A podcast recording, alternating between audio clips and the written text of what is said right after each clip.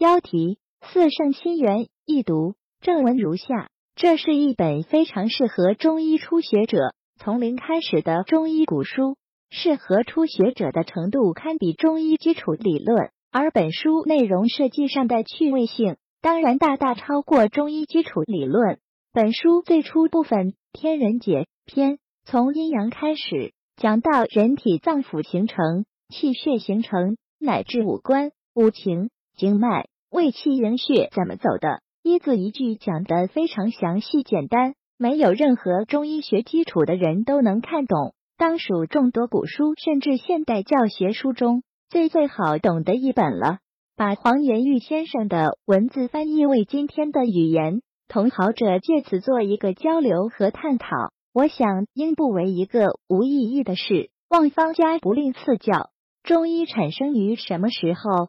当这个问题提出来的时候，是不是和人类起源一样的难以说清楚？按照现行的科学说法，应当是产生于新石器时代了。人类还在茹毛饮血的时候，中医就已经很发达了。我发现，从《黄帝内经》甚至于《神农本草》的时代开始，中医的发展似乎是越来越示威，越来越把握不了中医的内核了。到了汉代张仲景以后，甚至于越来越衰败了。按照正常的科学发展轨迹，任何一个理论或者技术，应该是越来越完善的。是古人的理论过于的深奥了，以至于后人没法超越，并且学不得法；还是中医的理论本身有问题，以至于今天否定中医似乎成为了一种时髦。谁否定中医，谁就是科学的；谁说中医好或者用中医，就是反科学的了。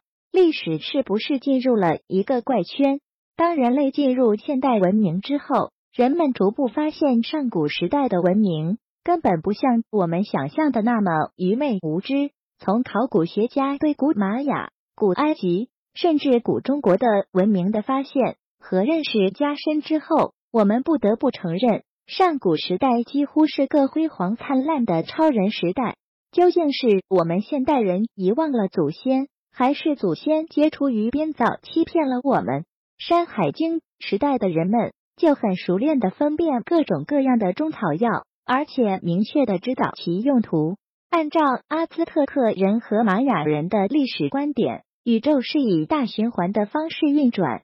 我们的宇宙经历过四个这样的循环周期，每个周期就是一个太阳纪。根据他们的说法，我们今天仍旧活在第五太阳纪。下面这段记述引自阿兹特克文献集梵蒂冈拉丁抄本 Vaticanolitan Codex。第一太阳纪马特拉克特里亚特兰为期四千零八年，生活在这一纪的人类以一种名为亚奇钦特里的水生玉鼠鼠为主食，